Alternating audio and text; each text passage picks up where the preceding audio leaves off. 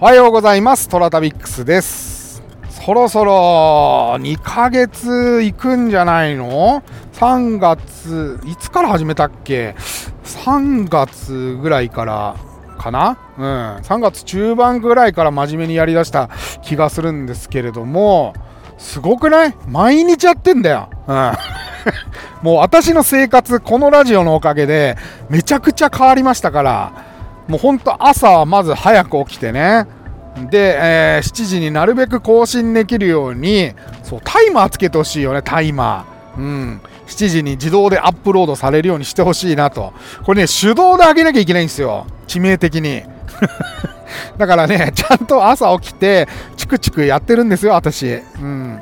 でね、昼間はってとね、録音したり、それから編集作業したりっていうことを、まあ、あの仕事が終わってからやってますからね。もう移動中はフルフルで録音でございますよ、こうやって。ずっと喋り続けてる。空いてる日はね、もうレッスンに行って喋り方教室に通い始めましたから、もうなんか結構スケジュールがパンパンですよ。そんなにね、飲み行く機会もないですね。うん。何やってんだろうね、俺。よくわかんなくなってきちゃって。てなわけでね、まあ2ヶ月ぐらいね、続いておりますよ。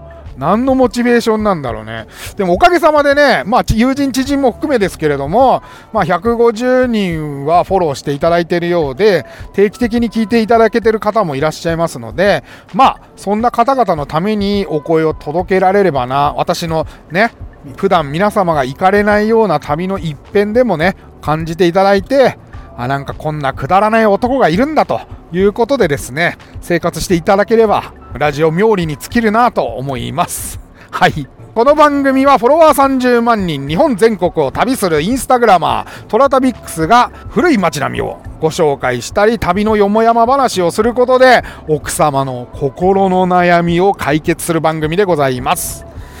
心の悩みを聞いていただけるんですか？とか 言って、あの、DM 来ましたけど、はい、もちろん聞きますよ。悩み相談もお受けしますので、皆さんはなんかね、あの、こんなことで悩んでますみたいのがありましたら、ぜひぜひお便りをいただければと思います。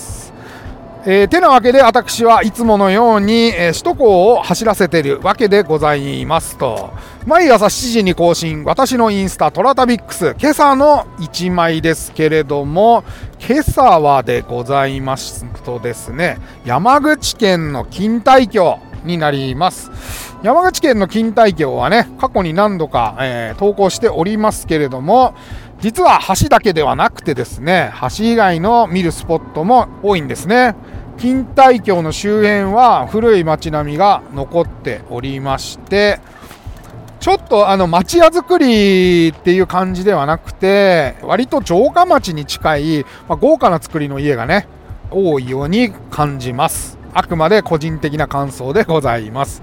錦帯橋を渡った先の公園で撮影した写真なんですがベンチ結構好きなんですよ私撮影すんのなんていうかこの人の残りががってるじゃないですか。ね、なんか想像力が働くよね、ベンチって。あ、ここに毎朝座っているおじいちゃんがいるのかなとか、うん。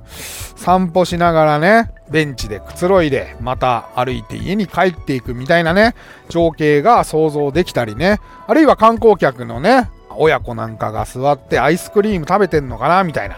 そういう想像がね、容易にできるなということで、ベンチはよく旅先で撮影することが多いです。うん、座ってんのを実際見るのは、ごくごくレアですけれども、うん、よく撮影はしますね。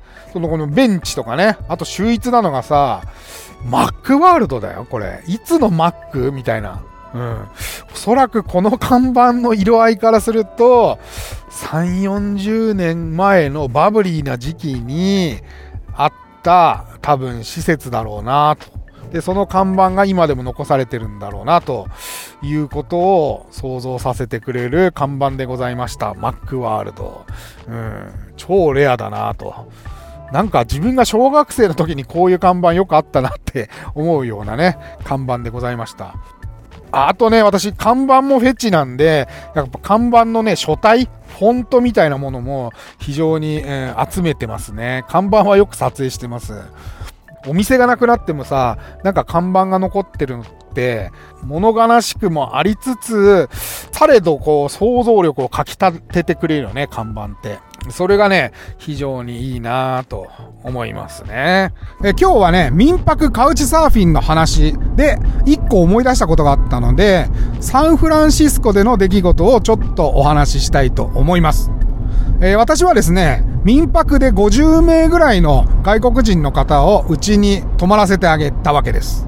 で、カウチサーフィンっていうのはですね、止めてあげると、漏れなく、その人の家に会った時泊まらせてもらえるということで、一回だけ逆をやってみたことがあります。それがサンフランシスコに住んでいたクォーターです。日本人のクォーターの兄弟がうちに泊まってまして、非常に感じのいい人たちで、とても気に入りましたので、上原ひろみさんっていうピアニストがおりますけれども、彼女のジャズピアノが聴きたくて、えー、国内を探し回ったんですが、国内での公演がもうやってないかったんですよ、確か。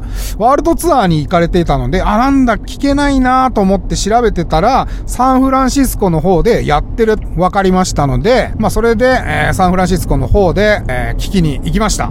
そこであった出来事なんですが、ジャズのピアノの方は聴けまして、私ブラブラ歩くのが好きなもんで、時たま、その兄弟とは夜一緒に飲みに行ったり、うん、食事をしたりはしてましたけれども、基本は一人でいろんなところに行って、まあ、ゴールデンゲートブリッジ行ったり、ね、アルカトラズ行ったりして、ブラブラブラブラしてたんですけれども、Facebook でつながりのある人がですね、私が今、あ、サンフランシスコにいますよ。スターバックスでコーヒー飲んでます。名前書いてくれました。嬉しいです。みたいな投稿したところですね。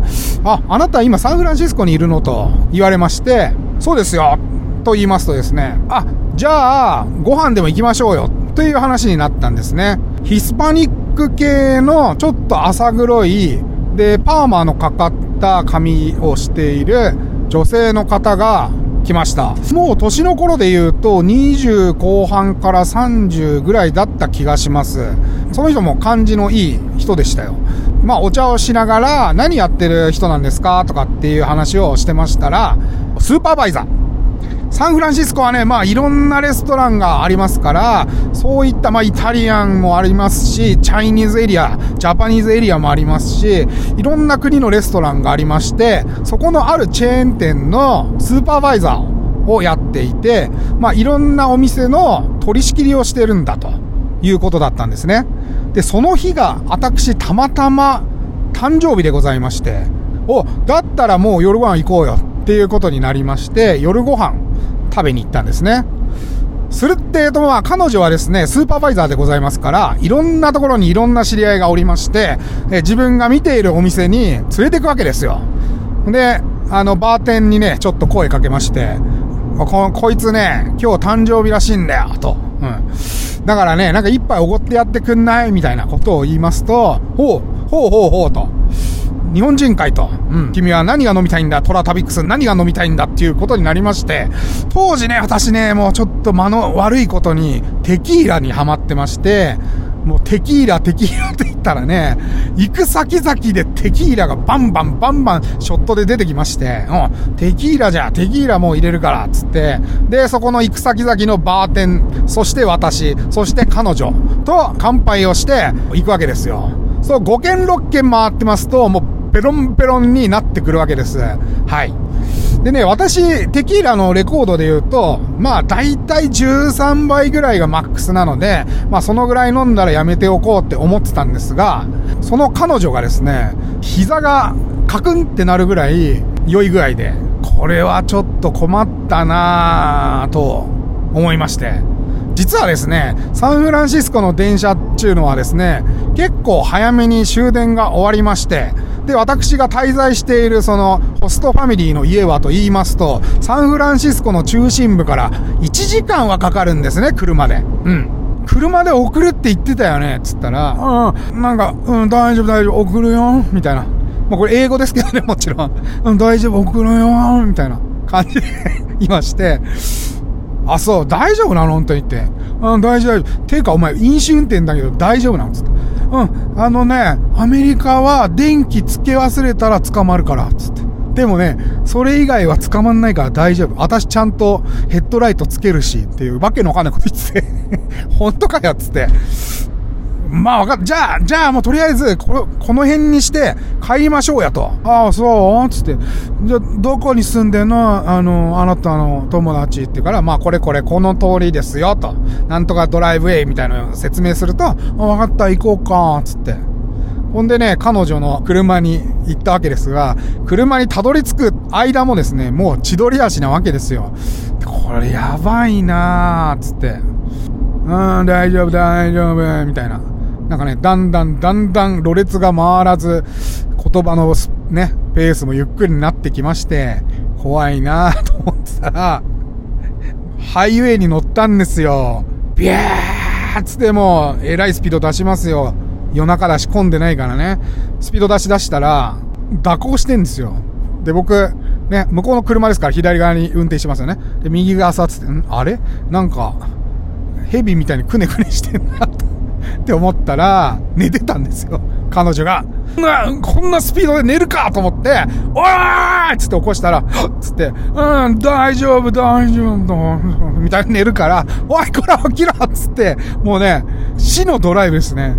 で、あっつって起きて、あ、大丈夫、大丈夫とか言って、パーって走り出した時、もう、もう、もうそっから僕、もう彼女から目が離せなくなりまして、ブーンってスピード上げてったら、どんどんどんどん目の前にトラックが迫ってくるんですよ。ね。そう、おいおいおいおいおいおいっつったら、アクセルから足離せずに、そのまま寝てました。そしてパーンって、はい、ほっぺた叩いて、いい加減にしろっつったら、はっつって、で、ちょっとやばいから、高速降りるわ、つって。まあ、一般道ですよ。住宅街に入ってったわけです、アメリカの。はい。市へのデッドドライブ、いかがですか？この後まだまだトラブルは続きます。私のサンフランシスコへの旅はどうなるのでしょうか？明日もお楽しみください。というわけで、お時間来ましたので、今日はここまでといたしますと。トラタビックスは皆様からのお便りをお待ちしております。オーディのお便り機能でいただいても結構でございますし、私のインスタアカウント、toratabix、えー、トラタミックスの方にお便りいただいても結構でございます。それでは、いってらっしゃい。